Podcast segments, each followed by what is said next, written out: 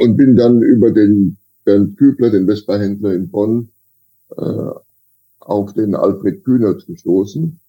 Alfred Kühnert ist ein Urgestein aus, der, aus dem Vespa-Veteranenclub, der sehr empathisch und sehr begeistert immer alt, alte Roller gefahren hat, der auch mit der GS groß geworden ist, sozusagen als, als junger Mensch. Und mit dem bin ich dann 2008 zum ersten Mal gemeinsam wir zu den Vespa World Days nach Cefalù.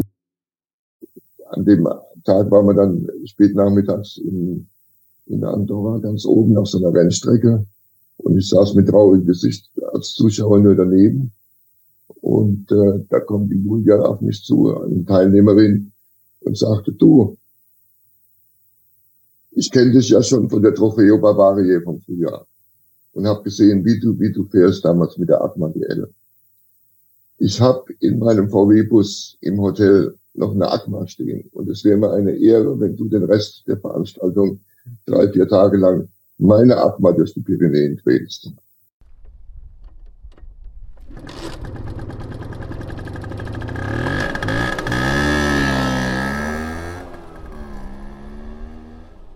Ja, herzlich willkommen bei den Blechgedanken, dem Podcast rund um das Thema Vespa. Mein Name ist Guntram Engelhardt, meine Homebase ist Hannover, mein Club ist der Vespa Club Hannover.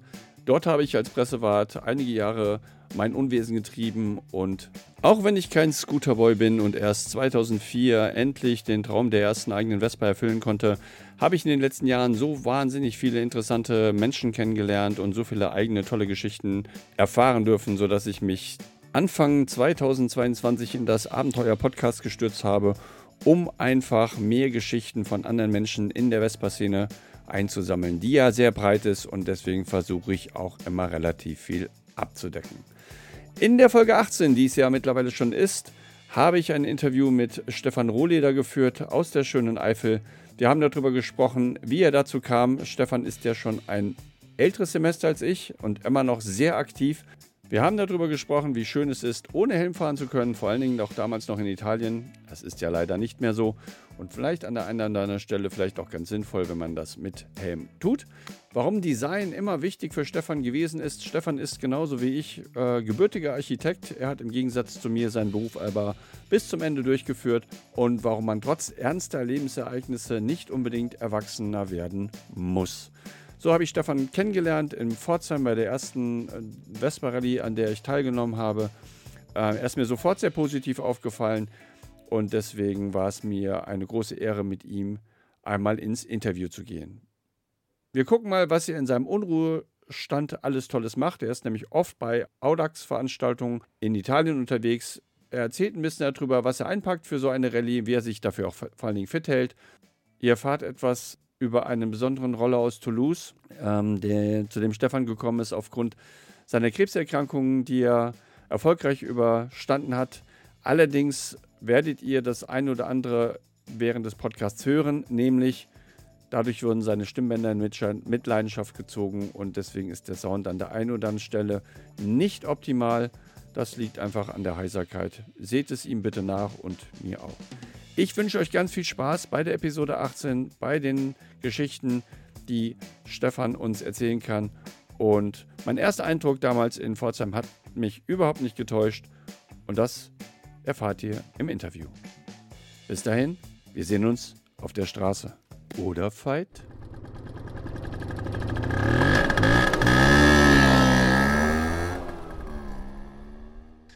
Ja, herzlich willkommen zur mittlerweile 18. Episode der Blechgedanken.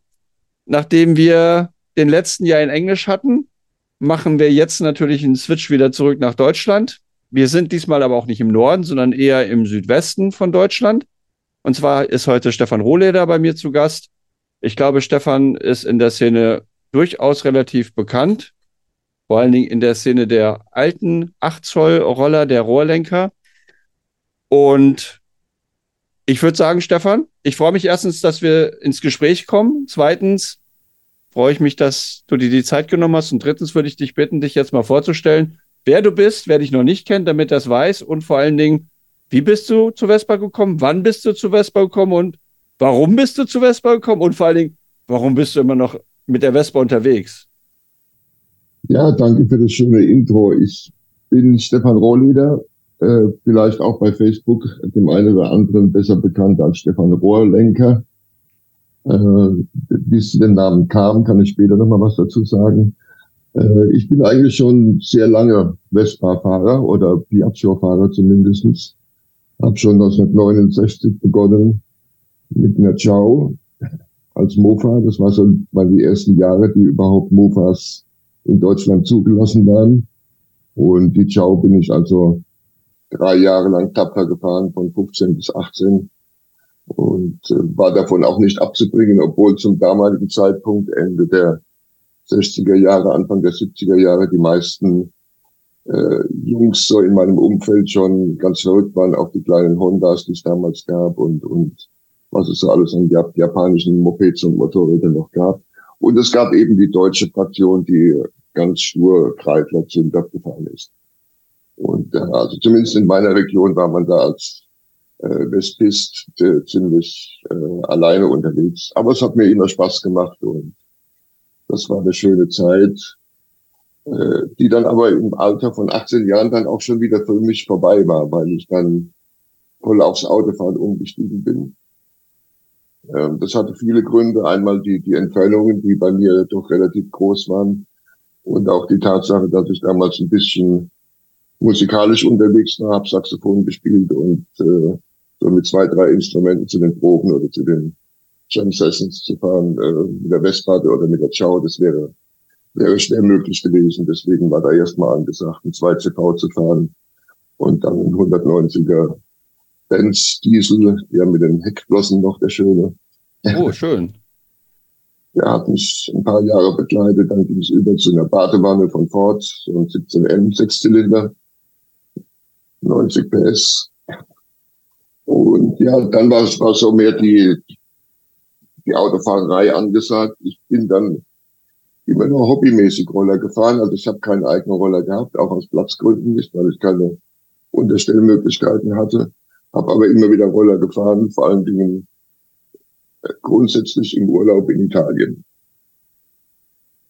Äh, Wie konnte man, konnte man da, da hake ich gerade mal ein, in Italien konnte man dann Roller mieten oder hattest du Freunde in Italien, die dir dann einen Roller gegeben haben? Oder wie kommt man, ich, also heutzutage kriegt man ja maximal moderne Roller, die man mieten kann. Konnte man damals Schaltroller mieten? Ja, ja, die konnte man mieten. Ich hatte allerdings auch Freunde gehabt, also ich war gut befreundet mit unserem äh, Pensionswirt, dem Pepe Artisone, da südlich von Caomina. Hatte der eine kleine Pension, da waren wir in den 80er Jahren praktisch jedes Jahr mehrere Wochen oder sogar zweimal im Jahr dort und er hatte immer Vespas gehabt oder seine Kellner hatten, hatten Rallyes gehabt. Rallye 200 war, war eine Sternenstunde für mich dann, damit durch Italien, durch Sizilien zu fahren. Und äh, notfalls konnte man sich auch vor Ort noch eine PX leihen oder sowas, wenn gar nichts anderes ging. Wie lange seid ihr runtergefahren nach Turmina mit dem Auto? Ich, ich denke mal, ihr seid wir nicht geflogen, ihr seid mit dem Auto gefahren? Nee, wir sind da immer geflogen. Wir sind da immer ah, okay. geflogen. Der Pepper hat uns in Catania am, am Flughafen abgeholt. Und dann waren wir vor Ort, hatten seinen Fiat 500 gehabt oder eben äh, die diversen Vespas, die es dort gab. Und das war halt Weil auch noch eine ja Zeit. Das war halt auch eine Zeit, wo man noch schön ohne Helm fahren konnte. Das, das, war, ja. das war für mich eigentlich dann so ein, so ein Kriterium auch. Ab 76 war ja in Deutschland schon die Helmpflicht. Und in Italien kam es erst 86, beziehungsweise bis sie dann durchgesetzt wurde, Hat ein bisschen gedauert. Eher, wird schon eher 89 und 90, aber dann auch ganz brutal haben die das gemacht in Italien, also wirklich mit Beschlagnahme von Fahrzeugen, wenn du ohne Helm gefahren bist. Ja, das habe ich mitbekommen. Ich meine, das ist auch ein Stück, ich glaube, das ist vergleichbar mit dem, mit dem Gurt, äh, den es irgendwann für die Autos gab, die Gurtpflicht. Da ja. haben sich ja am Anfang viele, die auch in der Freiheit eingeschränkt gefühlt und wollten das nicht akzeptieren, aufgrund der Sicherheit. Von daher naja, ich bin ja schon ein altes Semester, wie ich Führerschein gemacht habe, 72, da gab es noch keine Gurtpflicht, die wurde dann, glaube ich, 73 eingeführt. Und ja. äh, fanden wir alle ganz doof. ja, ich weiß, mein, mein Vater auch, der hat sich am Anfang richtig angestellt. Äh, heutzutage kann man sich das nicht mehr vorstellen, weil der Gurt ist ja sinnvoll und es mit dem Helm ist es eigentlich auch sinnvoll. Ich weiß, dass es in Amerika ja Staaten gibt, wo du ab 25 immer noch ohne Helm fahren darfst. Also Texas ja, ja. brauchst du keinen Helm. Also das nächste Mal, wenn du in Austin bist, musst du bei Nick vorbei und dann kann man ohne Helm wieder fahren. Ein altes Gefühl zu haben, bei gleicher ja, Hitze.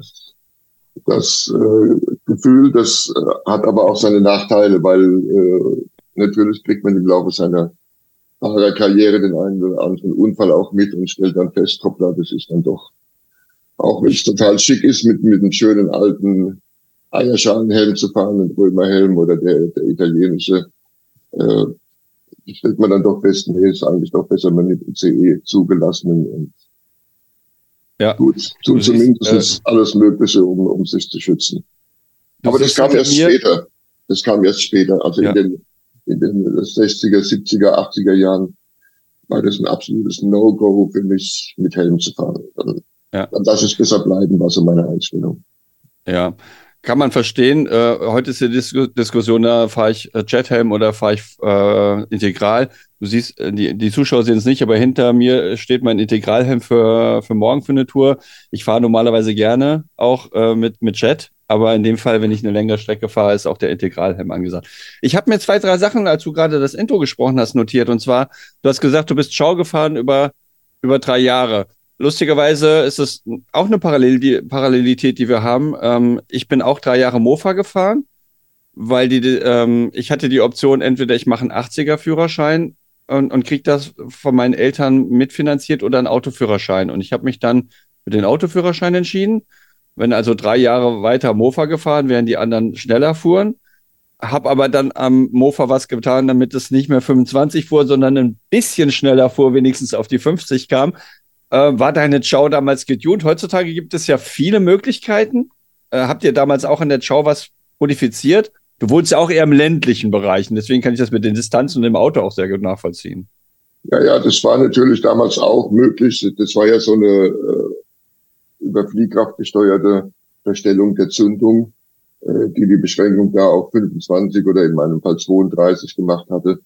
Und da konnte man natürlich das Teil entfernen und konnte dann äh, wie in Italien die Ciao auch mit 50 oder 60 fahren. Aber äh, man durfte sich halt nicht erwischen lassen. Die Polizei war damals noch nicht so äh, massiv unterwegs wie dann später mal und äh, man konnte also schneller fahren mit dem Ding. Ja. Du bist auch nicht erwischt worden. Ich bin eigentlich nie erwischt worden. Nee. Alles ging mir glücklicherweise genauso. Ja. Ähm, dann hast du gesagt, du bist ins aufs Auto umgestiegen. Dann ja, das war, das war ähnlich wie bei dir, weil auch bei mir war die, war die Alternative entweder Autoführerschein oder Motorradführerschein. Beides war damals nicht zu finanzieren und für mich als, als Schüler und Student dann auch nicht.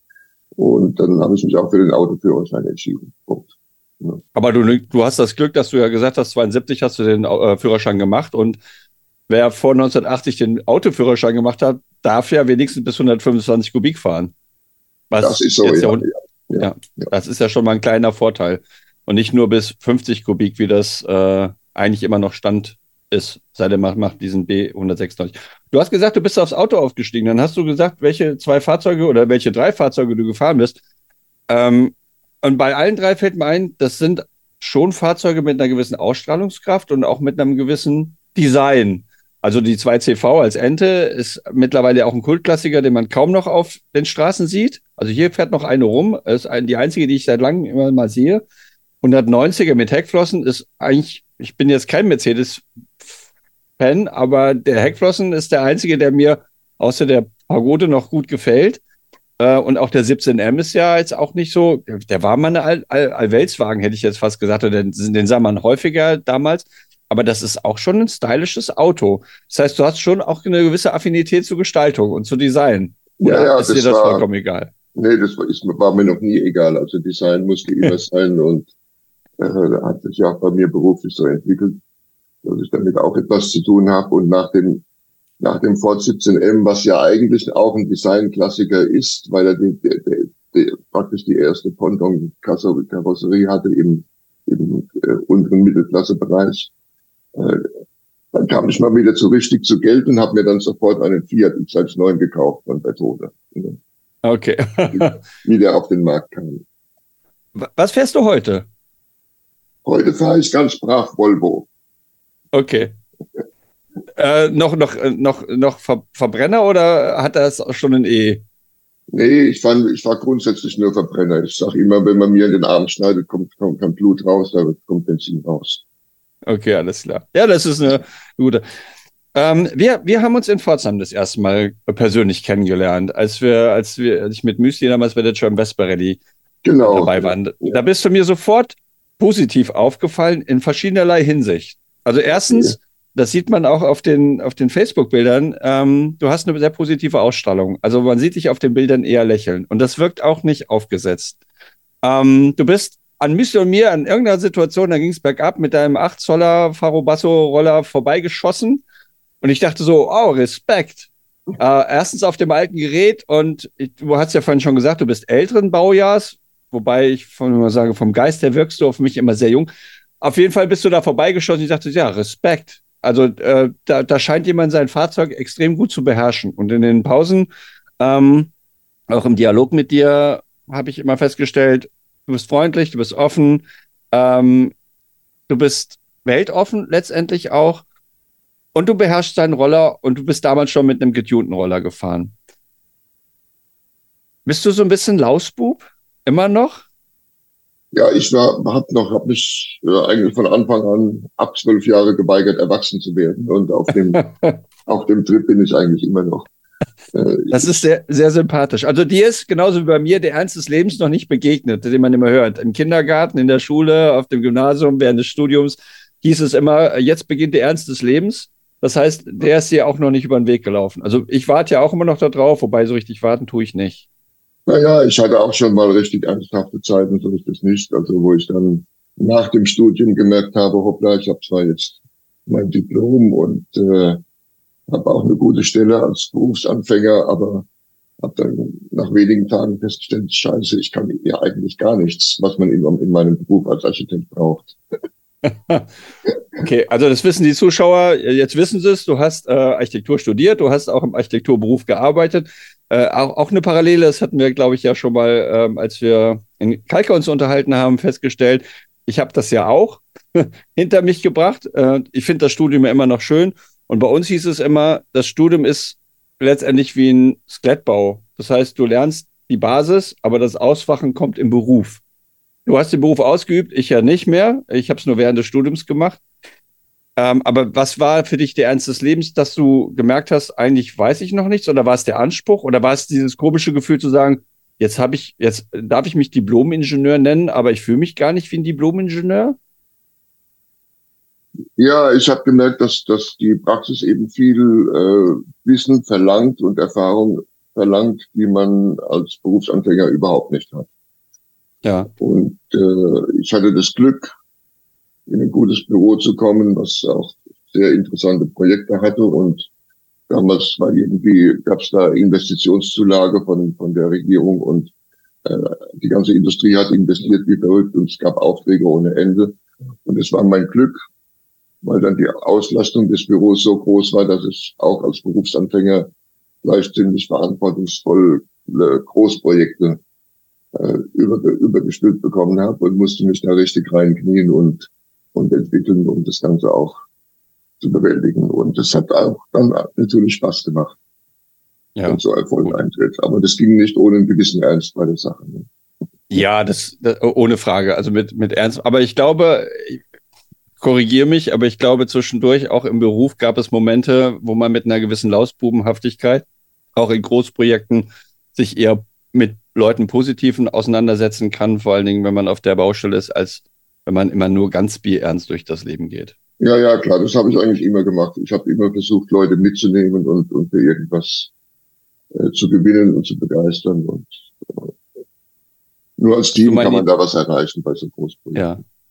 Hast du mal in Italien bauen dürfen, müssen, sollen?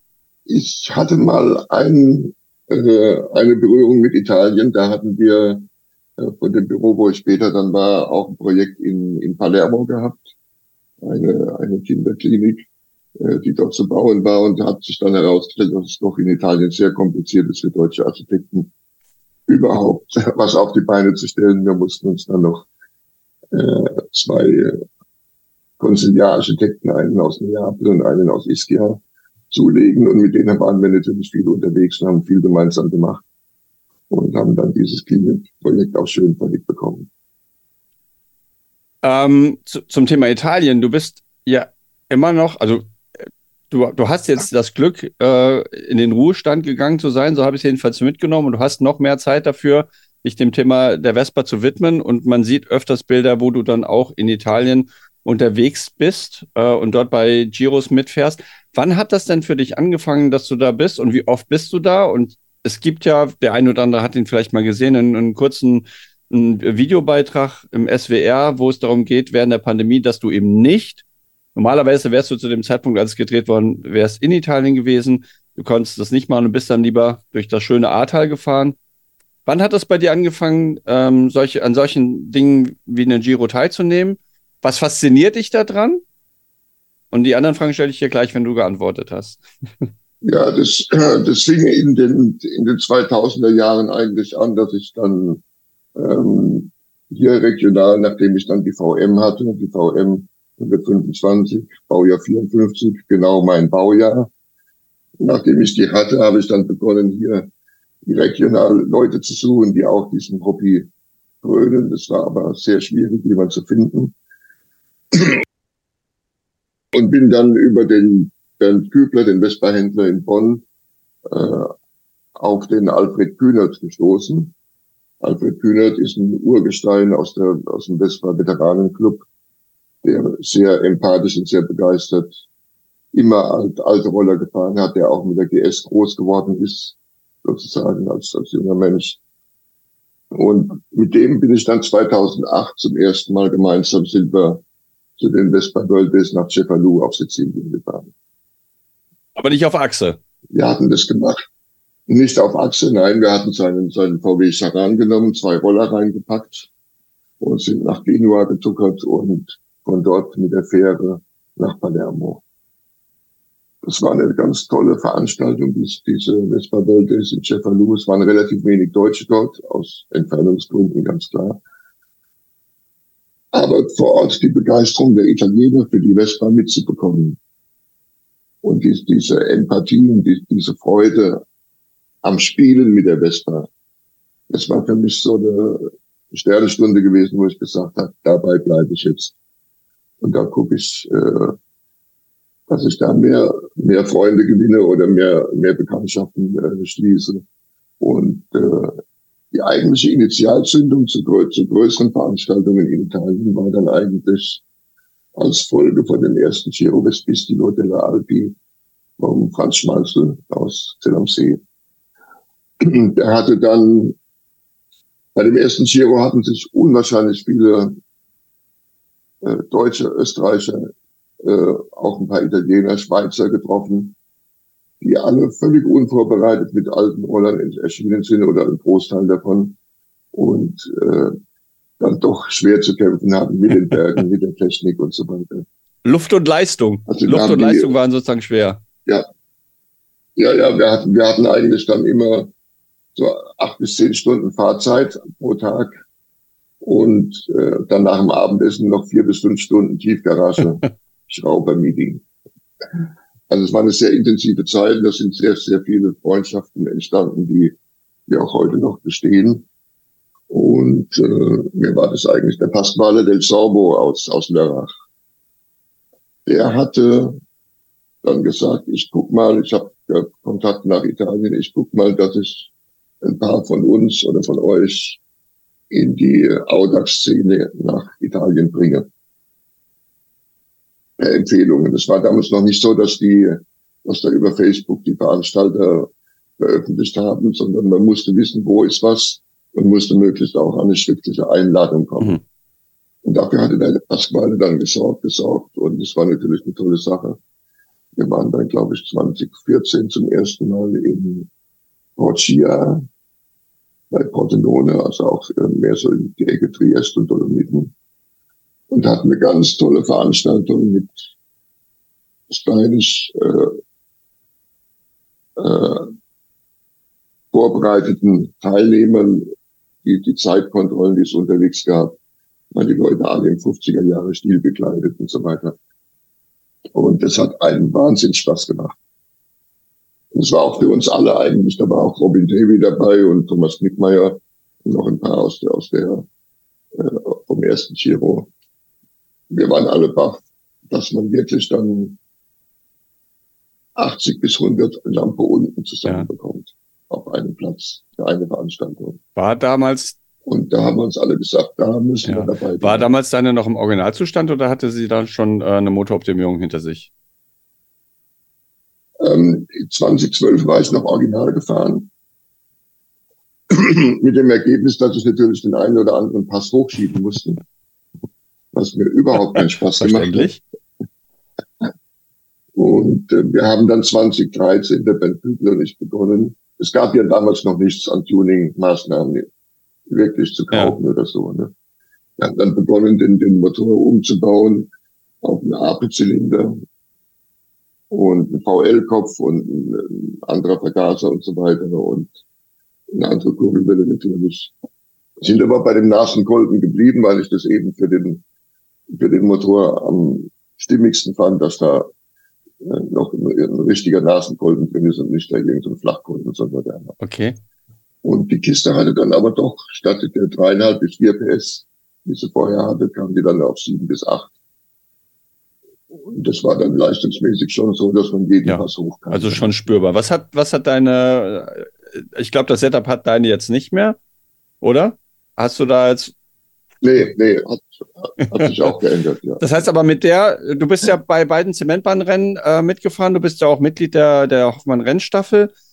Ähm, beim ersten Cementbahnrennen war da schon ein anderes Setup drin und kannst du kurz erzählen, was du jetzt gerade für ein Setup fährst? Also beim ersten ähm, Zementbahnrennen bin ich ah, okay. nicht mitgefahren. Da hatte ich drei Wochen vorher in, in, bei einer Veranstaltung in Italien mich leider okay. hingelegt und mir an der rechten Hand das Kahnbein gebrochen, was dann doch relativ langwierig war, bis das verheilt war. Da ist mir eine halbe Saison flöten gegangen dann. Und das, das stand ich nur mit tränenden Augen am Rand der, der Zementbahn und bin nach einer Stunde wieder nach Hause gefahren, weil ich es einfach nicht okay, angucken ja. konnte. Und bei dem jetzigen Zementbahnrennen, wann war das letztes ja, Jahr? Letztes. War letztes Jahr, ne? Ja. Da hatte ich schon diesen CC Corsa Motor vom Gabriele Candi aus Italien. Also membrangesteuerter 160 Kubik, der so auf, auf den Prüfstand auf 17 PS kommt. Und ja, mehr als ausreichend. Okay, wenn du das jetzt vergleichst, die, du hast ja dann drei Setups gefahren, unabhängig davon, dass man den Pass hochschieben, dass man es doof findet.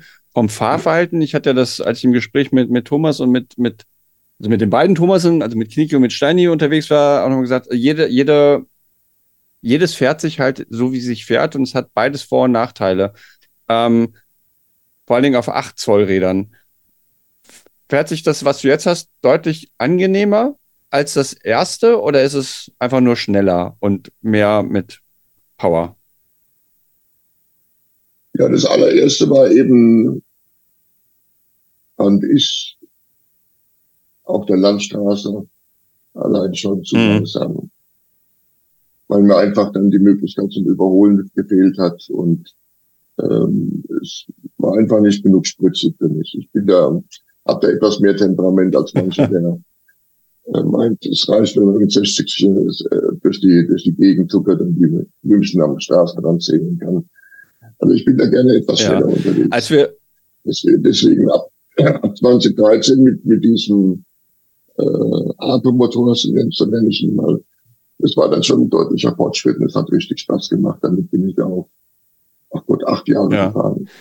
Als wir das Vorgespräch zu dem, zu dem Podcast, äh, zu der Episode gemacht haben, da warst du gerade äh, von der Rennstrecke wieder runter und äh, wir hatten uns kurz über den angehefteten Teer an deinen Reifen unterhalten. Das heißt, du bewegst dich ja nicht nur auf gemütlichen, langsamen Giros durch Italien oder im gleichmäßigen Modus über die Zementbahn, sondern du gehst dann auch nochmal auf eine, auf eine Strecke, wo du deinen Motor ausfahren kannst. Ja, das, wobei das, das hat halt Tradition hier in der Gegend. Ich bin ja im Ahrtal und 30 Kilometer weg ist der Nürburgring. Da gibt es schon immer, sage ich jetzt mal, also bestimmt seit 2006 kenne ich das, äh, gab es diesen Kölner Kurs vom Kölner Motorsport, historischen Motorsportclub, äh, wo dann auch ein Sonderlauf für Motorroller stattfand. Auf der Grand Prix-Strecke, nicht auf der, auf der Nordschleife, sondern Grand Prix-Strecke. Und äh, das macht tierisch Spaß. Also ein völlig anderes Fahren als auf der Straße. Weil du wirklich jede Kurve versuchst, ihm ans Limit zu gehen, anzubremsen, Schräglage, rausbeschleunigen. Das ist völlig anstrengend. Das glaubt man nicht. 20 Minuten ist also da völlig genug.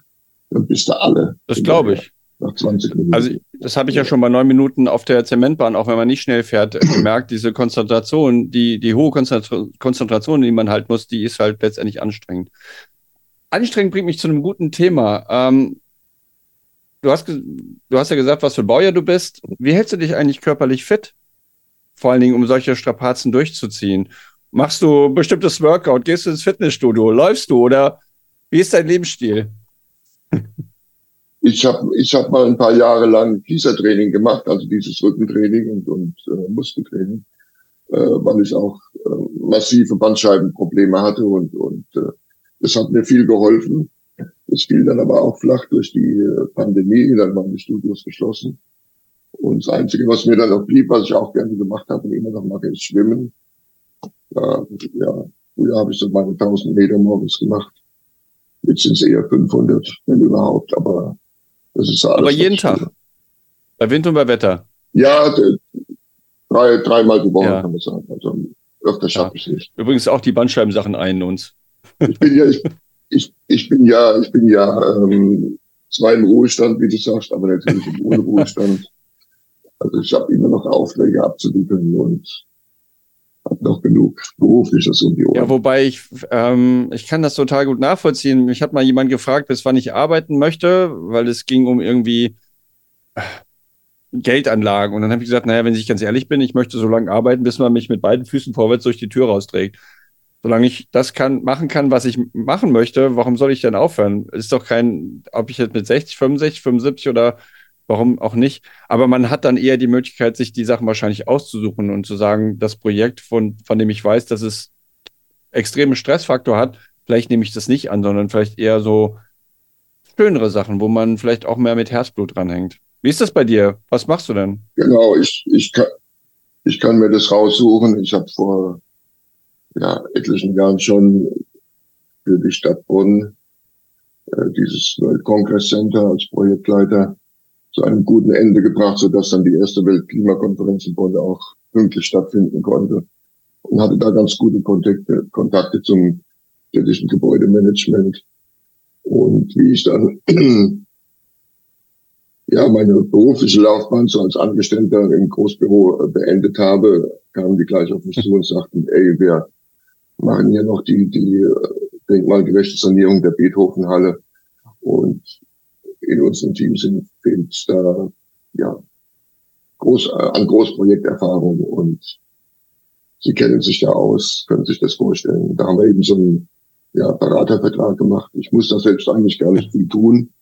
Nur ein bisschen aufpassen, Besprechungen teilnehmen, Pläne studieren, die Kollegen Architekten darauf hinweisen, was geht und was nicht geht, einen guten Rat geben und habe wenig Verantwortung dafür. Also es macht riesig Spaß auch die jungen Leute, die es halt meistens sind, äh, ein bisschen auf die Spur zu bringen und das Projekt vielleicht dann irgendwann zum guten Ende. Ja, es ist ja letztendlich sowas wie ein, ein Stück weit auch wie, wie ein Mentor. Du hast ja vorhin gesagt, als du mit deinem Studium fertig warst, äh, bist du ins Büro gekommen und hast erst mal gedacht, oh Gott, ich weiß ja eigentlich, ich, ich weiß gar nicht, was ich weiß ähm, und ich weiß nicht, wie ich es einsetzen soll. Und jetzt hast du natürlich mit den vielen Erfahrungen, die du gemacht hast, oder generell ist ja so, wie das dann auf das Berufsleben zurückkommt.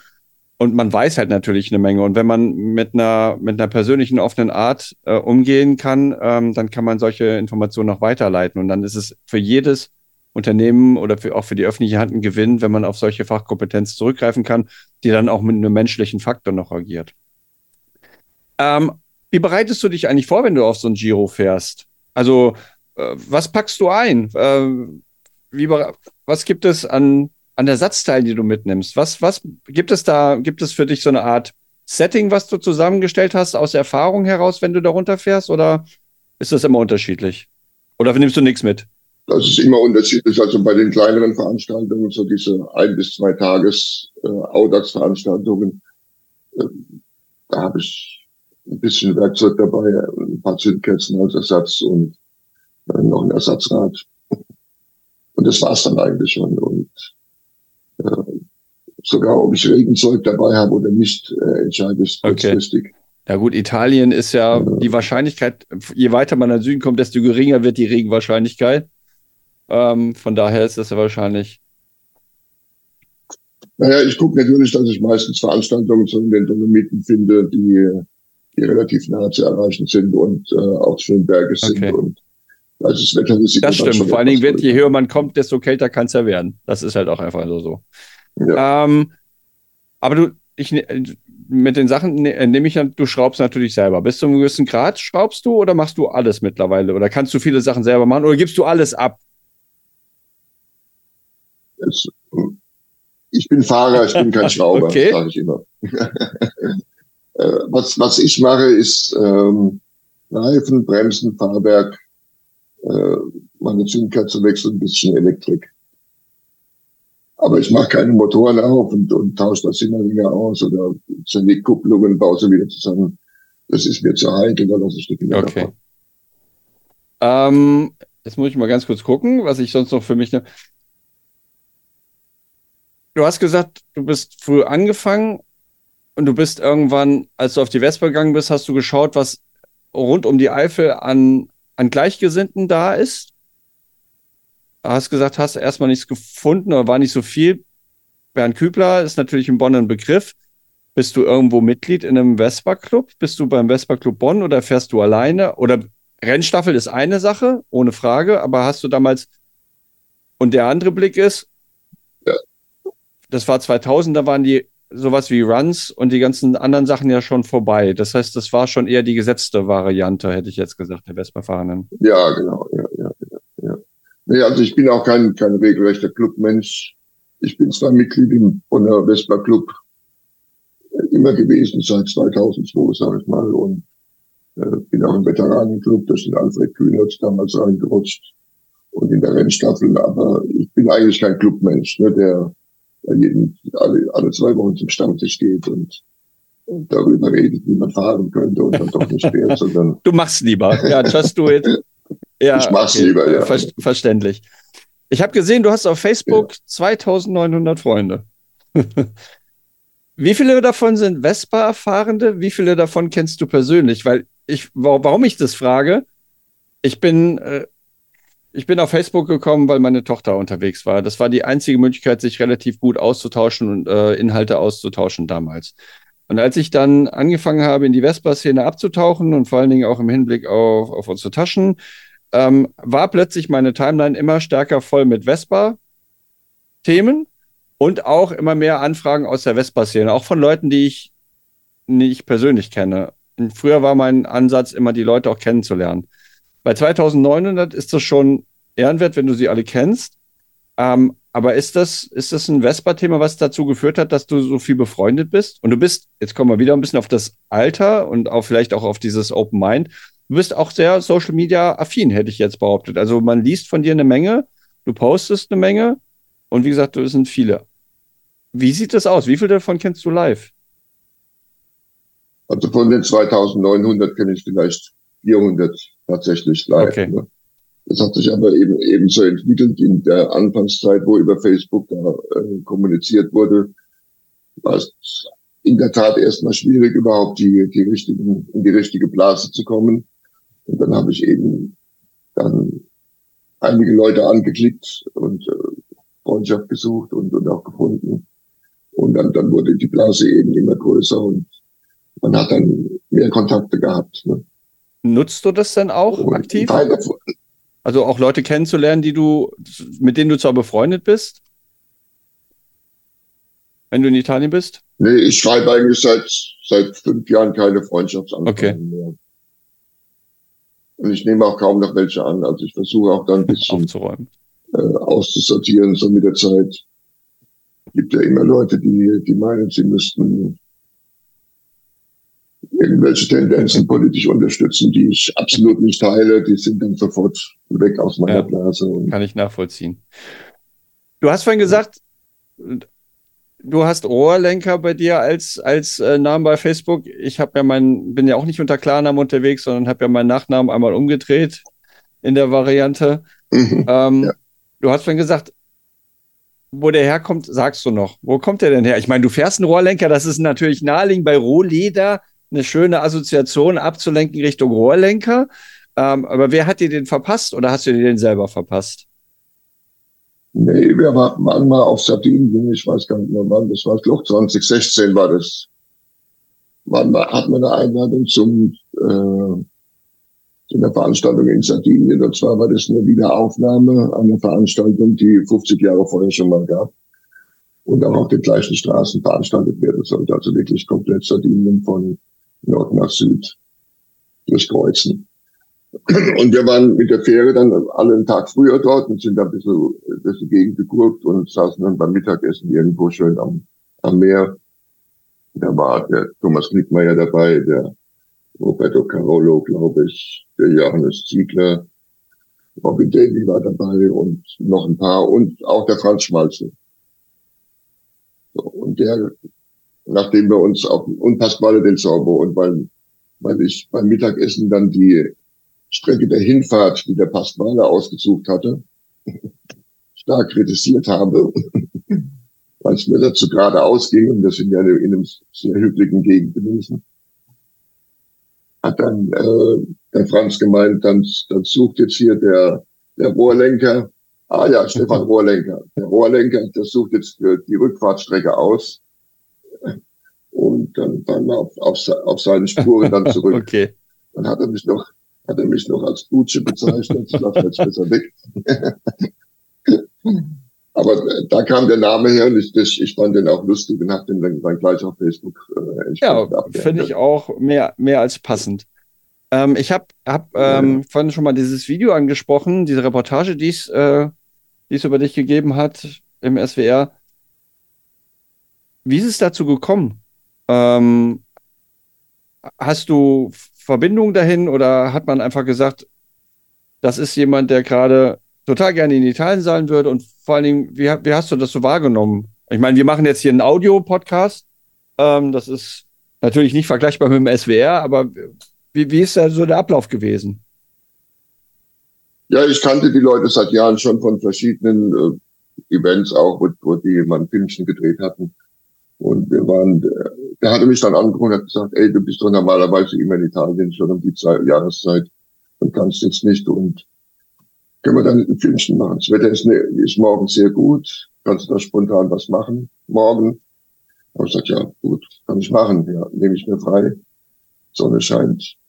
Können wir was machen. Und zufälligerweise hatte sich auch der Thomas Knickmeier gerade angesagt, der äh, in der Vorbeifahrt war, weil er woanders eine Roller gekauft hatte. Und der kam dann auch dazu.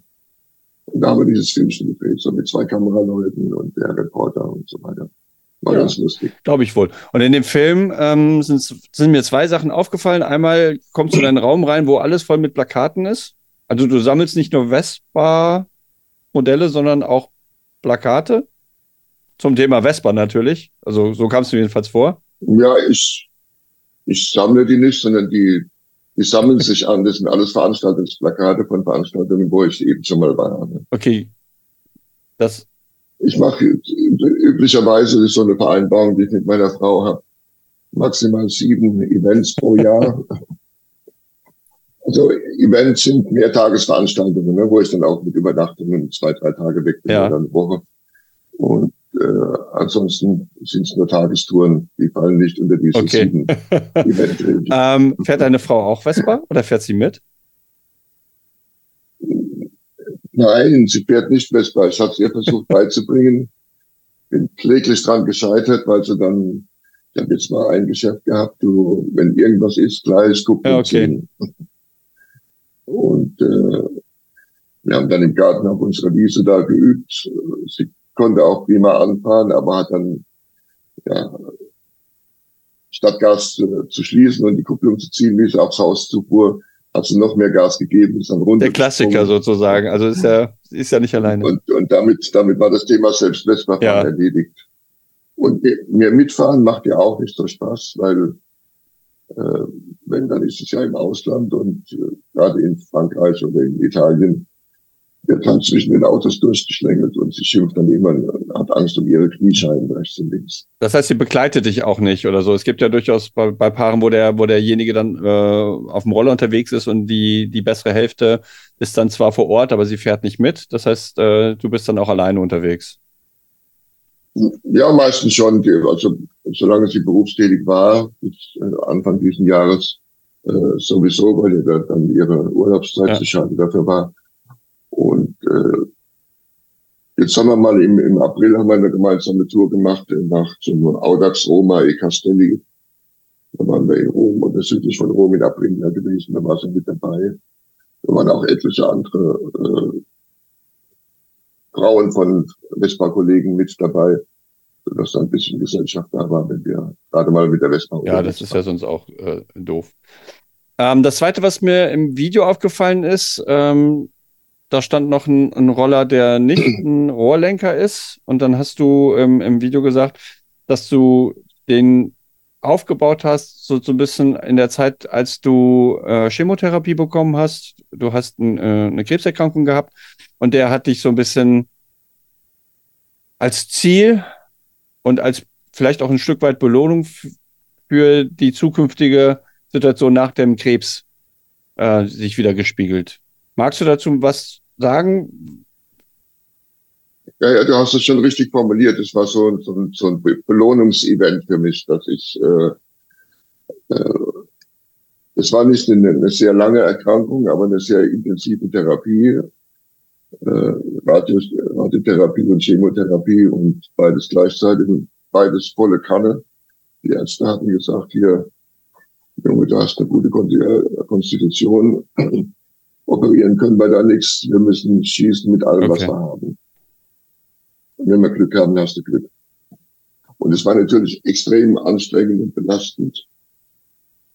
Ich bin auch nicht ins Krankenhaus gegangen. Ich habe das zu Hause gemacht und äh, bin dann immer mit dem Taxidienst zur, zur Chemo, zur, zur Strahlentherapie gefahren worden und ansonsten lag ich zu Hause rum. Meine Frau ist ja Ärztin und hat mich dann entsprechend auch gepflegt und, und beobachten können, dass, dass ich dann aus dem Ruder ja. laufe. Und ja, bei der Rumliegerei, die dann halt, man kann ja dann praktisch nichts mehr machen. Ich habe ja auch in den sieben Wochen habe ich 14 Kilo abgenommen.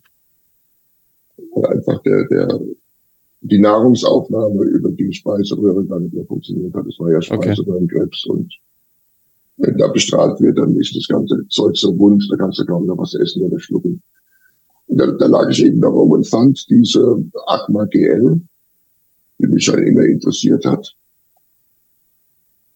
Äh, bei eBay Frankreich, wo normalerweise nie Vespas in, äh, inseriert werden, sondern die sind ja dann alle die Franzosen bei Le Beaucoin oder wie das heißt, als Plattform. Aber da war eben diese, diese zu finden mit schlechten Fotos. Ich habe dann den Typen angeschrieben und gesagt, schick mir mal bessere Fotos was er dann auch getan hat. Dann hat sich herausgestellt, wir sind ja bei Facebook befreundet. Schließt sich der Kreis.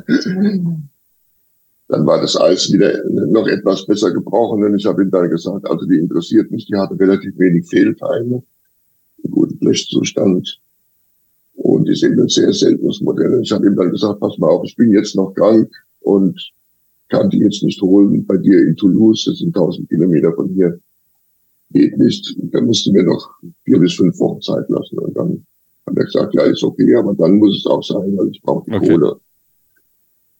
Und ich habe ihm gesagt, äh, bei aller Freundschaft bei Facebook, wir kennen uns ja persönlich nicht, aber ich zahle dir vorher kein Geld, ich muss die ja. gesehen haben.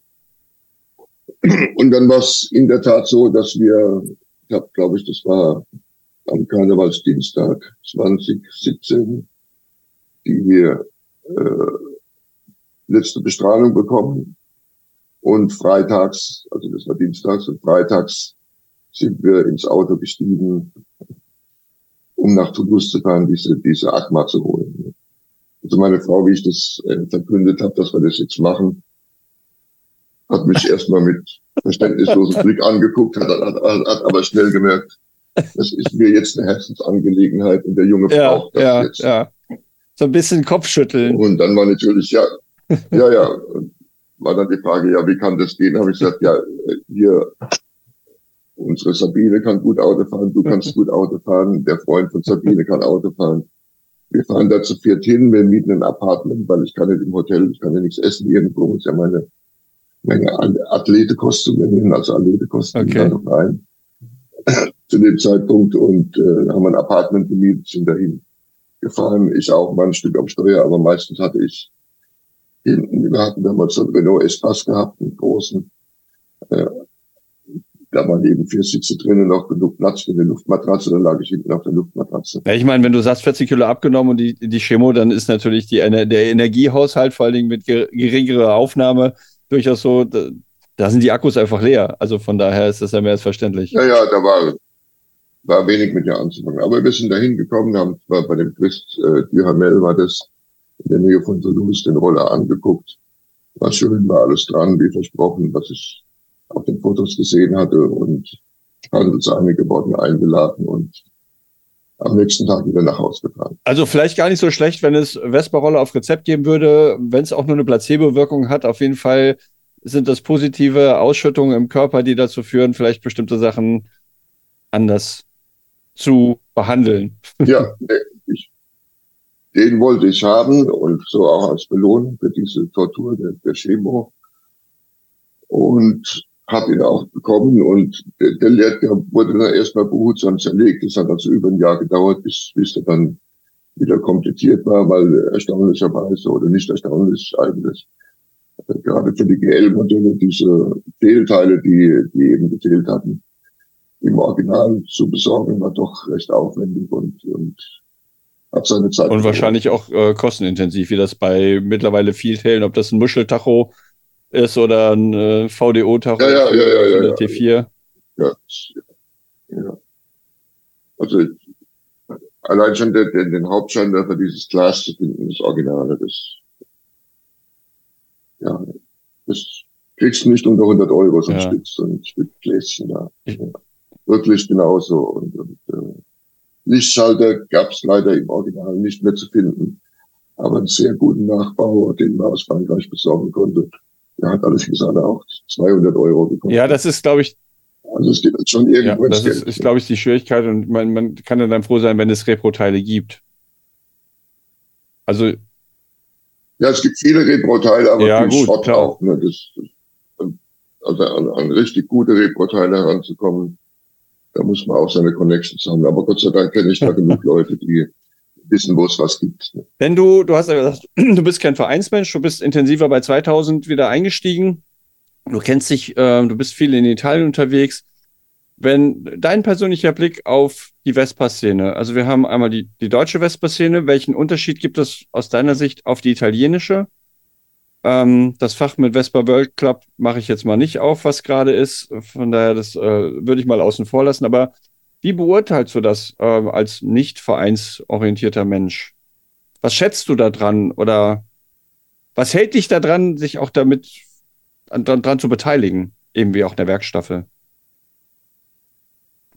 Also Rennstaffel ist, ist ja ein, ein, Sonderfall, weil dort wirklich nur die Fahrer der äh, historischen Modelle vereint sind, die auch wirklich Spaß dran haben. Und das sind zum Teil äh, Leute dabei, die eher sammeln und es gibt eben Leute, die eher fahren. Und es gibt auch Leute, die ja, einfach nur zwei Modelle besitzen und auch nie und nie damit fahren. Also es ist auch ein bisschen schwierig, da die, die als homogene Gruppe zu bezeichnen. Aber ähm, in der deutschen Vespa-Szene, die ist mir zu, zu inhomogen. Also die, die da sind in den Clubs zu viele oder für meinen Geschmack zu viele GTS-Fahrer drin. Zu viele Automatenfahrer, die mit, mit äh, Schaltrollern gar nichts mehr anfangen können. Klar, das bringt die Zeit so mit sich. Aber in Italien ist es eben anders. Ne? Die, die, die haben ja auch eine ganz andere Clubstruktur. Ne? Die, du kannst ja diese Schaltroller in Italien gar nicht mehr zulassen, wenn du nicht mit Club Ah, okay, das wusste ich gar nicht. Du musst für historische Roller musst du Mitglied in einem Club sein. Und das hat dann zur Folge, dass, was weiß ich, der Vespa Club Milano, der hat 40.000 Mitglieder. Ne? Das ist eine, eine andere Wie viel? 43.000? 40.000. 40.000? Okay. Ja. Boah, da muss man, äh, ja gut, ich meine, ist immer die Frage, wie aktiv sind die 40.000? Äh, wenn, wenn von 40.000 20.000 aktiv sind, ist das schon echt eine Hausnummer auch für diejenigen, die sich. ja, selbst, selbst wenn es nur 5.000 sind ja. von den 40.000, ist es auch schon eine ganz Definitiv, andere Definitiv, also auch für die Leute, die sich ehren, ich würde mal behaupten, die sind in Italien genauso ehrenamtlich aufgebaut wie uns. Das heißt, jeder, der sich da zur Verfügung stellt, irgendwie ein, ein Vorstandsamt zu übernehmen oder das zu koordinieren, macht das ja aus Spaß an der Freude. Und äh, es äh, ist ein Unterschied, ob du 30 Leute hast äh, oder 160 Leute hast, so wie bei großen Clubs in Deutschland, oder eben 5000. Das ist ja schon eine ganz andere Hausnummer. Ja, ja, ja. Ja, ja, wie gesagt, es ist natürlich die eine Größenordnung, die überhaupt nicht mit Deutschland zu vergleichen ist und äh, die auch ihren, ihre, ihren Grund dahin hat, dass, dass eben die, die Zulassung der historischen Schaltroller gar, anders gar nicht ja. möglich ist. Also die, die meisten davon sind natürlich nur Mitglied, damit sie den Roller mal zugelassen Ohne Frage, bekommen. klar, das ist dann eher passiv. Und, und sind dann nie wieder zu sehen. Ja. Wie? Aber eben, es, es, es gibt in den, in den meisten Clubs äh, eine sehr, sehr großen Anteil von Fahrern von äh, Schaltrollern und da auch eher die alten ja. Modelle. Also bis, bis Rallye, sag ich mal, selbst PX ist dann schon etwas hm, okay. Modell. Und wie reagieren die Leute, wenn sie dich noch nicht kennen? Du bist Deutscher, du bist groß gewachsen, du hast jetzt gerade ein bisschen kürzere Haare als sonst, aber du hast längere, mittlerweile hellere Haare. äh, ähm, wie reagieren die, wenn da jemand aus Deutschland mit einem Rohrlenker ankommt und mitfährt? Am Anfang ein bisschen distanzierter ist, oder ist es sofort, du fährst einen Roller? Überhaupt nicht. Ich, ich, ich ist sofort dabei. Ja. Und es, es ist natürlich wichtig in Italien, wenn man da zu so einer Veranstaltung mhm. eingeladen wird, äh, dass man mit den Leuten auch entsprechend umgeht. Ja. Ne? Das heißt, äh, wenn man hinkommt und die Leute noch nicht kennt, sich sofort mal durchfragt, wo ist der Clubpräsident. Man bedankt sich bei ihm überschwänglich für die Einladung und lobt die Qualität seiner Veranstaltung, was man bisher gesehen hat und so weiter. Ne? Also man muss die Leute auch ein bisschen probieren. Das, die, die geben sich unendlich Mühe für ihre Veranstaltungen, was die, an was die alles denken. Das ist unfassbar, um das möglichst historisch naturgetreu wirken zu lassen und setzen sich da wahnsinnig ein, sind dann ein ganzes Jahr mit Vorbereitungen beschäftigt. Und wenn man da einfach nur hinkommt und sagt, guten Tag, da, ich bin Nummer 15, wo ist denn mein, wo ist, wo ist mein Tasche? Schnitzel? Das ist zu wenig, das ist zu wenig. Dann ja, wobei es fällt. Bist du beim nächsten Mal, bist du beim ja. nächsten Mal nicht mehr dabei. Wo, wobei es fällt dann, glaube ich, auch nicht schwer, wenn man einfach das auch zu schätzen weiß, wenn Leute sowas organisieren, dass man sich dafür bedankt. Also da muss man sich ja noch nicht mal verstellen. Das ist ja dann, kommt ja dann auch von Herzen. Nee. Wie gut ja, ist dein. Italienisch? Schlecht. Also ich, äh, mein passives Italienisch ist sehr gut. Ich verstehe okay. fast alles. Äh, aber so der aktive Wortschatz, der ist doch sehr rudimentär. Okay. Aber das ist auch kein Problem. Äh, das macht man dann auf Englisch und mit Händen und Füßen. Dann, dann, nee, auf Englisch geht's eigentlich ja. am besten, weil äh, dann haben beide Seiten so äh, ein Niveau. Ne? Die, die, die, es gibt ja viel, es gibt ja viele, die Italiener, die auch ja. Deutsch können, aber das benutzen sie dann auch nicht, weil sie sich dazu schlecht ja. fühlen dabei. Ja, gut, dann. Und mein Italienisch ist auch schlecht und dann einigt man sich auf Englisch. Ich wollte gerade sagen, dass, äh, die Weltsprache ist ja schlechtes Englisch, wie wir wissen. Also von daher ist man dann auf einem gleichen Niveau ja. oder einem ähnlichen Niveau, ne, dass man sich irgendwie vergibt. Ich habe ich hab, ähm, von meiner Seite aus soweit alles, glaube ich, gucke jetzt noch mal ganz kurz durch, ob ich irgendwas habe, was ich mir vielleicht im Vorfeld notiert habe. Ach so, doch, genau. Ähm, wie übernachtest du, wenn du unterwegs bist? Bist du mittlerweile noch, ähm, ich, ich habe beim Zementbahnrennen im Transporter geschlafen. Wie, bist du, genießt du das Alter und sagst, ich bin jetzt so, ich brauche jetzt ein Hotel? Oder bist du auch noch jemand, der sagt, es ist mir egal, ich lege mich auch irgendwo hin mit einem Zelt und einer Matte? Also die Zeiten sind bei mir vorbei. du hast ja gesagt, Bandscheiben hast du auch, von daher auch. Verständlich. Ja, jetzt, jetzt aber nicht mehr. Das wird das alles okay. fitten und, und, und frisch. Okay. Aber ich brauche mein Hotel. Ich muss vernünftig duschen können. Ich bin auch nicht so der, der abends am Lagerfeuer sitzer und, und äh, stundenlang Rotwein und Bier trinker, sondern will dann auch irgendwann ja. meine Ruhe haben und da ist mein ja. Hotel lieber. Ähm. Habe ich ein Thema, was dir vielleicht noch auf, auf dem Herzen liegt, bevor ich zu meinen Abschlussfragen komme?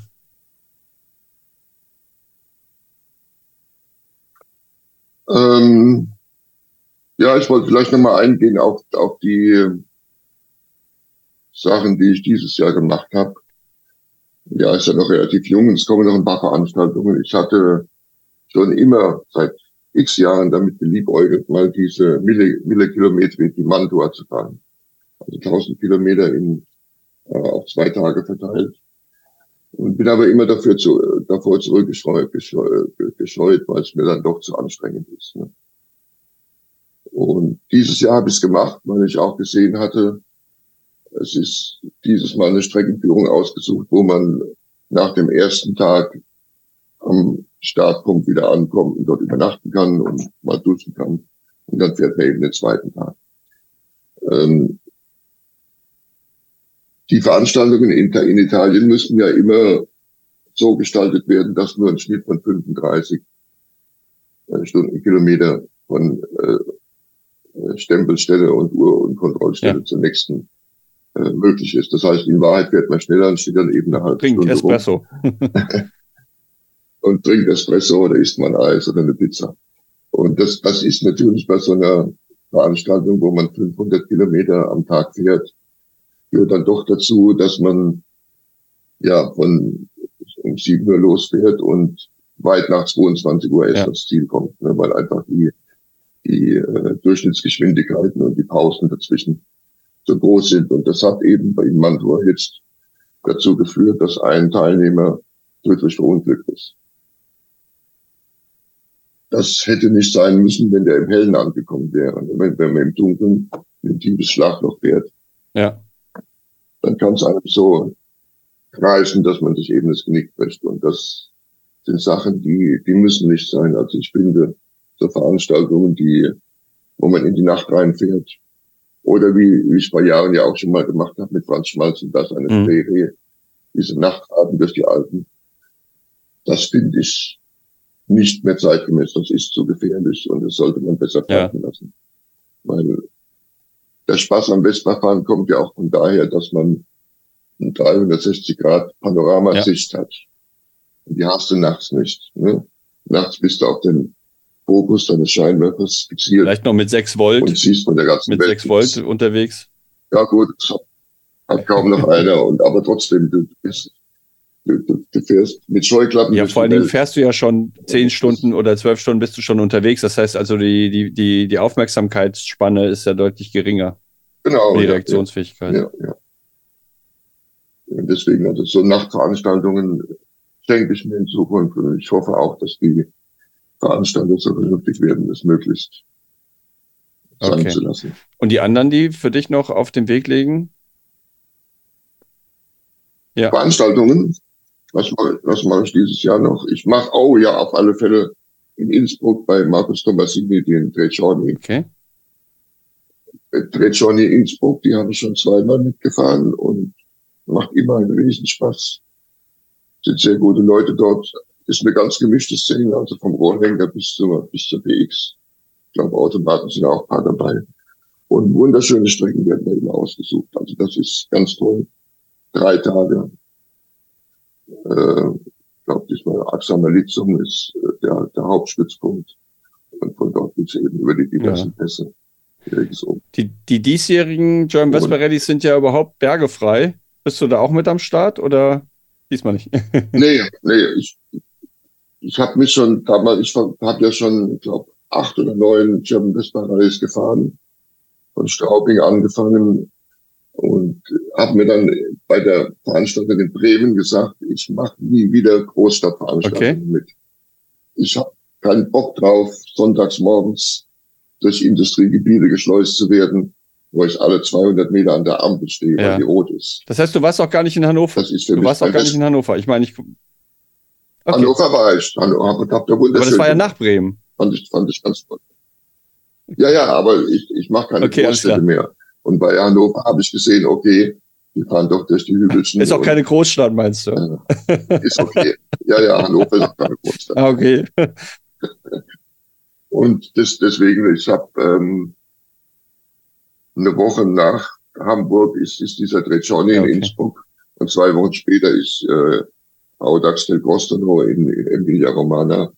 Die, die mache ich beide und äh, ah ja, und dann mache ich noch die European Vespa Rallye in Robigne. Ah, okay. Ich finde es ganz gut, dass der, dass der Bad Bergans da von, von Belgien äh, das wieder zusammengebracht hat, dass es eine europäische äh, Großveranstaltung ja. gibt. Weil die, die Vespa World Days sind ja immer mehr, ich komme doch auf dieses gleiche Thema, aber Vespa World Days, die werden ja immer mehr von, von Piaggio jetzt reglementiert und gesteuert und gemacht. Und äh, die sind mir einfach zu groß ja. und zu, zu Ja, wobei die Faszination, ich habe äh, jetzt mit jemandem gesprochen, der in Interlaken war, das waren auch die ersten für ihn und ähm, ich habe ihn, der war vorgestern bei mir und ich habe ihn gefragt, und wie war so und das ist schon, und das hast du ja ganz am Anfang auch erzählt, deine ersten Vespa World Days in Sizilien unten, meine waren sie in London. Das ist schon eine sehr prägende Veranstaltung gewesen. Und das fand er auch. Also dieses Gefühl, mit so vielen Vespa-Fahrern das erstmal zusammen zu sein und das Wetter ist schön und vielleicht ist die Umgebung auch noch toll. In London war die Umgebung jetzt nicht bergisch, aber sie war schon irgendwie cool, durch, durch die Stadt zu fahren in so einer Horde. Ähm, das ist schon eine besondere, ein besonderes Feeling. Ich war jetzt, ich muss gerade überlegen, ich glaube, meine letzten Vespa World Days waren wirklich die, ja, in Ungarn. Ähm, da war es aber auch nur schön, weil die Umgebung schön war und der Weg das Ziel war. Ähm, in, auf dem Flugplatz wär, hätte ich mich vielleicht auch nicht so wohl gefühlt. Ich komme mal zu meinen beiden Abschlussfragen, wobei die relativ einfach für dich zu beantworten sind, beziehungsweise wir haben sie eh schon beantwortet. Ich frage am Ende immer so ein bisschen, was denn so der Lieblingsroller ist ähm, oder die, ob es Modelle gibt, die man gerne mal fahren oder besitzen wollen würde. Du hast die alte Dame. Ich glaube, das ist die eine, die du sowieso schon immer besitzen wolltest. Und äh, du hast, weil es dein Baujahr ist, und du hast den Roller, der dich genau. sozusagen positiv beeinflusst hat und als Ziel äh, im Rahmen deiner Krebserkrankung gewesen ist. Ich glaube, es gibt kein, also mein Bauchgefühl, korrigiere mich jetzt bitte, ähm, es gibt eigentlich keinen Roller, den du jetzt gerne nochmal besitzen und fahren wollen würdest, weil du hast schon schöne Roller da stehen. Ja, ja, nee, ich hatte ja, ich habe ja auch etwas abgespeckt, auch aus Platzgründen letzten Endes. Ich hatte ja eine wunderschöne äh, Sprint gehabt, die motorisch gut ausgerüstet war. Die habe ich wirklich ja, acht Jahre gefahren mit unmöglich vielen Kilometern immer pannenfrei und habe sie dann am Ende wieder verkauft. Das gleiche Geld, wie ich sie gekauft hatte. Und habe jetzt eigentlich nur noch die, die VM. Ich habe die Atma GL, ich habe äh, eine GS und einen modernen Roller habe ich auch noch, eine GTS 300 Supertest. Du hast ja vorhin gesagt, das sind, das so sind zu viele GTSen da. Ist das der bequeme Alltagsroller mal äh, nach Bonn zu fahren ohne Stress oder einfach mal? Ja, ja, genau. Ich, ich, ich fahre damit jetzt auch nachher wieder äh, mit, mit dem Roller nach, nach Bonn, passt Laptop unter die, denselben Fach sozusagen. Ich halte was, die Leute werden es jetzt nicht sehen. Ähm, das ist unsere zweite Weiter, also mein, unsere erste Weiterentwicklung von dieser GTS-Tasche und das wird die erste sein mit einem Laptop-Fach, mit einem gepolsterten Laptop-Fach. Okay, super. ja, ja, ja. Ähm, ja, ich war ja mal drauf dran, mir, mir äh, eure Tasche ja. zu kaufen. Äh, wie ich mit Franz Schmalz zu diesem Giro GTS gefahren bin in ja. den Dolomiten. Aber ich habe dann doch gesehen, den brauche ich eigentlich nicht. Das, was ich immer dabei haben muss, habe ich im, im Roller. Ja, das ist ja auch vollkommen in Ordnung. Also meine packe ich äh, jetzt für die, für, für, für die nächste Tour wieder. Das ist ja keine GTS, ist ja eine PX-Tasche. Und das andere ist, frage ich immer, gibt es irgendwie eine Tour, die du total gerne mal machen würdest, wenn du, du hast, du hast einen Sack voll Geld, du hast, Auszeit ist jetzt bei dir egal, manche sind ja auch noch in Lohn, du hast drei Monate Zeit und du kannst eine Tour fahren, die du schon immer fahren wollen würdest. Gibt es sowas oder ist es das, was du jetzt gerade machst, genau das, was du sowieso am liebsten machen würdest? Also kurze Trips, wohin, wo drei Tage wunderschöne Gegend ist, mit einem Roller dann da, da durch die Gegend zu fahren. Ja, das, das sind so meine Vorzugsvarianten, diese, diese kleinen Freuden ja, des okay. Alltags, parallel zum Alltag. Also große Touren, ähm, was ich immer mal machen wollte, aber dazu kam es bisher nie. Vielleicht kommt es noch dazu. äh, die Route Grand, Grand Alp zu fahren, komplett. Also praktisch von Genf bis nach Nizza, dieser alte Alpenroute. Okay. Die liegt mir noch am Herzen und vielleicht die eine oder andere Strecke in Italien, so die Via Aurelia, die alte, äh, praktisch von, von Genua bis ja. Rom. Also die, die, die existierte noch so als Nebenstraße aber keine, keine okay. ja, ja. Ich hatte ja, hatte ja mit, bei meinem letzten Giro, äh, Westpistico da in den Pyrenäen, hatte ich ja auch so meine Testtrainer auf Großveranstaltungen, also. Wie heißt es so schön, irgendwas ist immer. Ja. Und wenn, wenn du sagst, deine Sprint hat dich acht Jahre begleitet. Aber das, das war, das war übrigens äh, bei diesem, in den Pyrenäen, wo mir der, die VM motorisch kaputt ging, gleich am ersten Tag nach 30 Kilometern das muss ich noch loswerden, diese, diese, dieser Zusammenhalt in der Vespa-Szene, der ist riesig, der ist überwältigend. Also ich habe davon ein Foto gepostet, dann hat mich gleich der Udo Endel angerufen und hat gesagt, lass die Finger davon mit, sie höchstens mal den, den Kopf ab, da ist wirklich ein, ein schwerer Motorschaden. Und dann hast du eben Pech gehabt und äh, kannst es beenden. Sorry. Und aber drei Stunden später hat er angerufen und hat gesagt, du ruf mal den David Degering an. Ja, der hat da eine Idee. Habe ich gesagt, David, David, ich, ich stehe hier in den Pyrenäen, beziehungsweise heute Abend mit dem Besenwagen in, in, in Roses, da an der spanischen Küste. Und ich weiß, David ist am Gardasee. Was will der mir helfen? Ja, ruf den mal an. dann habe ich den angerufen, dann hat er gesagt, ah, ich habe mir gerade noch eine Pizza bestellt äh, schick mir mal deinen Standort per WhatsApp in Spanien und sag mir, um wie viel Uhr du eine Vespa brauchst morgen früh. habe ich gesagt, David, bist du verrückt? Hat er gesagt, nee, das kann nicht sein, dass du beim letzten Giro, der stattfindet, nach 30 Kilometer aufhören musst. Sowas darf ja. nicht sein. Ist für mich kein Problem. Ich fahre die 1000 Kilometer darüber zu dir und bring dir meine Rohrlenker Vespa und dann fährst du eben mit meiner und ich nehme deine kaputte mit. Und so war es dann auch. Der stand am nächsten Morgen da, um sieben, pünktlich. Haben wir die Roller getauscht, auch gemeinsam gefrühstückt. Er war dann von Spanien aus äh, nicht um Gardasee zurück, sondern nach Deutschland, wo er hin wollte. Und ich bin dann mit seiner Vespa gefahren. Ne? Also das, das sind Dinge, die, die erlebst du in der GTS-Szene glaube ich nicht oder in, äh, auch in der Motorradszene. Wahrscheinlich, wahrscheinlich, wahrscheinlich. Also in der Motorradszene glaube ich auch nicht. Ähm, aber das ja. ist genau das ist ja das Thema, warum wir jetzt gerade zum Beispiel zusammensetzen und uns darüber unterhalten, weil ich das total faszinierend und schön finde und ähm, lebensbereichernd. Also dieser Zusammenhalt und dass ja. man, dass man sich gegenseitig hilft und auch, auch, obwohl man sich vielleicht gar nicht kennt. Also wenn jemand mich anruft und sagt, ja, ja mit, mit dem Kennen ist auch so eine Sache, dass die, diese Story mit, mit den Pyrenäen ist ja noch nicht zu Ende. Ich habe dann seinen Roller gehabt und habe den am nächsten Tag auch kaputt gekriegt. Okay. Da ist, da ist der Auslassstutzen am Zylinder rausgerissen bei ihm. Das war dann auch nicht mehr zu heilen. Und dann war sein Roller eben auch hinüber. Und das, an dem Tag waren wir dann spät nachmittags in, in Andorra ganz oben auf so einer Rennstrecke. Und ich saß mit traurigem Gesicht als Zuschauer nur daneben. Und äh, da kommt die Julia auf mich zu, eine Teilnehmerin, und sagte, du,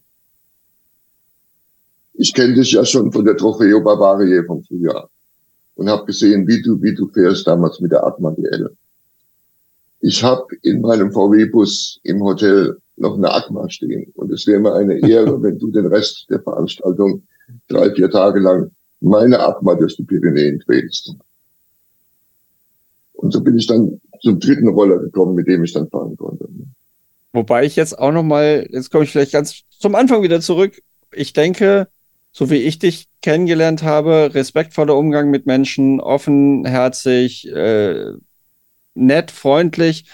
Ich glaube, ich bin dann Freund von Karma und ich glaube, das spielt sich letztendlich zurück. Also die, die Vespa-Szene tut das eine, ohne Frage, aber ich glaube, es ist auch wieder menschenabhängig, ähm, wenn du wenn du einfach offen und nett und freundlich und respektvoll mit Menschen umgehst, dann zahlen sie dir das in irgendeiner Form zurück. Wenn es nicht direkt auf dem direkten Weg ist, wird es auf dem Umweg. Ich tue dir was Gutes und deswegen tut mir jemand anderes was Gutes und der kriegt wieder was Gutes getan. Ich glaube, das ist auch ein wichtiger Bestandteil, dass man einfach offen mit so einer Situation umgeht und untereinander. Ja, ja, das, das ist auch das Schöne an der Vespa-Szene, finde ich. Also von ein paar Ausnahmen mal abgesehen, die es überall gibt. Aber überwiegend, ganz überwiegend gehen die Leute respektvoll, freundlich, offen und empathisch miteinander um. Und das ist das Schöne an der Vespa-Szene in Deutschland und auch in Italien. Das ist ein total schönes Schlusswort. Stefan, es hat mir total viel Spaß gemacht. Ähm, mein, meine Erstwahrnehmungen haben sich natürlich komplett vollständig bestätigt. Ich hoffe, dir hat es auch Spaß gemacht. Ja. Ich weiß nicht, wann wir uns das nächste Mal sehen. Du wirst ja wahrscheinlich nicht beim Heidetreffen sein und den Förderern wirst du auch nicht mitnehmen. Nee. Ich hoffe, dass die nächste John Vesper Rally keine Großstadtveranstaltung ist. Dann könnten wir uns nämlich da wenigstens sehen, weil in Hamburg bin ich leider auch nicht dabei, weil schon ein Vorher-Termin feststand, bevor der äh, Termin bekannt worden ist. Ähm, das ist halt die Familienpriorität, die dann sticht. Somit bin ich auch nicht in Hamburg. Aber ich hoffe, dass ich mit Müsli das nächste Mal, also Müsli, mit dem ich auch in Pforzheim unterwegs war, ähm, dass wir die nächste Vespa Rallye zusammen machen und dass wir uns dann vor Ort auf jeden Fall live und in Farbe wiedersehen.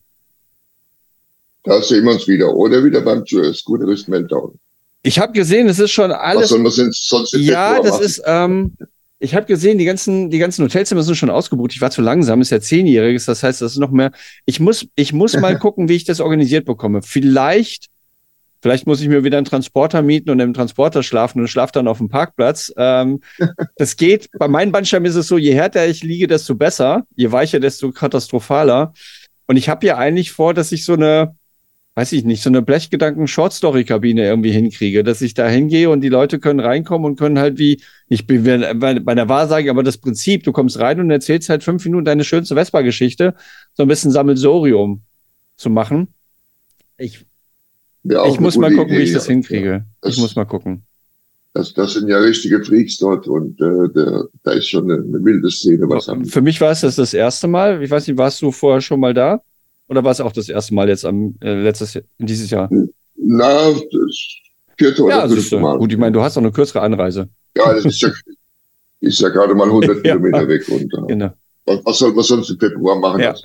Ich wünsche dir total viel Spaß bei den, bei den Touren, die du dieses Jahr noch machst, dass, sie, dass du keine drei Roller brauchst, sondern dass du mit deinem durchhältst. Und wenn es nur Kleinigkeiten sind, dass man die relativ schnell fixen kann. Wie gesagt, ich sage nochmal Danke und ich hoffe, es hat dir Spaß gemacht. Ja, hat mir auch Spaß gemacht. Und Dann freue ich mich schon auf die nächste Folge. Alles klar. Na, nach mir. Alles nach klar. mir Viel Spaß okay, in Bonn. Dann mach's gut. Gute Fahrt. Dank, ne? Ja, danke. Bis dann. Tschüss. Da sind sie schon wieder vorbei, die Blechgedanken für diesen Monat. Ich hoffe, euch haben die Geschichten von Stefan genauso viel Erkenntnisse gebracht wie mir beim Interview. Vielleicht hat der eine oder andere jetzt auch Lust bekommen, mal mit seinem alten oder mit seinem moderneren Roller Richtung Italien zu fahren und mal eine Veranstaltung im Mutterland der Vespa erfahren zu können. Ich fand es total spannend. Ich freue mich auf die nächste German Vespa Rallye, die nicht in einer Stadt stattfindet, wo Stefan und ich wieder uns ein wenig betteln, wobei betteln in Anführungszeichen, ich glaube, Stefan ist so ein erfahrener Fahrer, da komme ich lange noch nicht ran. Danke Stefan für deine Zeit, danke für dieses tolle Interview und ich freue mich auf die nächste persönliche Begegnung mit dir. Und bleib genauso, wie du bist. Die nächste Episode 19 wird schon am kommenden Freitag eingespielt und zwar bin ich da zu Gast in der Nähe von Hannover. Und zwar südlich von Hannover werde ich mich mit Matthias Henze unterhalten. Matthias ist nicht nur Vespa-Fahrenden bekannt, sondern auch Zünder-Bella-Fahrenden und vor allen Dingen vielen alten anderen Schaltroller-Fahrenden wie zum Beispiel Heinkel oder oder oder. Der eine oder andere wird Matthias bestimmt kennen. Er hat maßgeblich sich beteiligt am Altrollertreffen in Sigmaringen. Ähm, er hat bei den Bremen Car Classics damals eine Sonderausstellung in Vorbereitung gemacht und warum ich mich mit jemandem unterhalte, der nicht nur Vespa fährt, das ist eigentlich ganz einfach. Matthias und ich haben uns vor ein paar Jahren kennengelernt und Matthias kennt den Vespa Club Hannover schon sehr, sehr lange. Er sammelt sehr viele Sachen, vor allen Dingen Wissen. Ich finde, Matthias ist ein wandelndes Lexikon und das ist immer erquickend, sich mit ihm zu unterhalten. Ich bin schon total gespannt, vor allen Dingen, weil wir bestimmt auch das Thema Deisterfahrt ansprechen werden. Eine Veranstaltung, die es in den 50er Jahren in Richtung im Süden von Hannover gegeben hat und Gerade wird daran gearbeitet, diese alte Veranstaltung wieder ins Leben zu rufen. Und zwar für 2024. Ich bin gespannt. Ich werde auch ein bisschen meine Finger drin haben, aber nur als Supporter. Ich wünsche euch ganz viel Spaß für den Rest der Saison. Wir sehen uns auf der Straße oder beim Heidetreffen. Ich freue mich drauf. Bis dahin, bleibt gesund und munter und fahrt vorsichtig. Euer Guntram.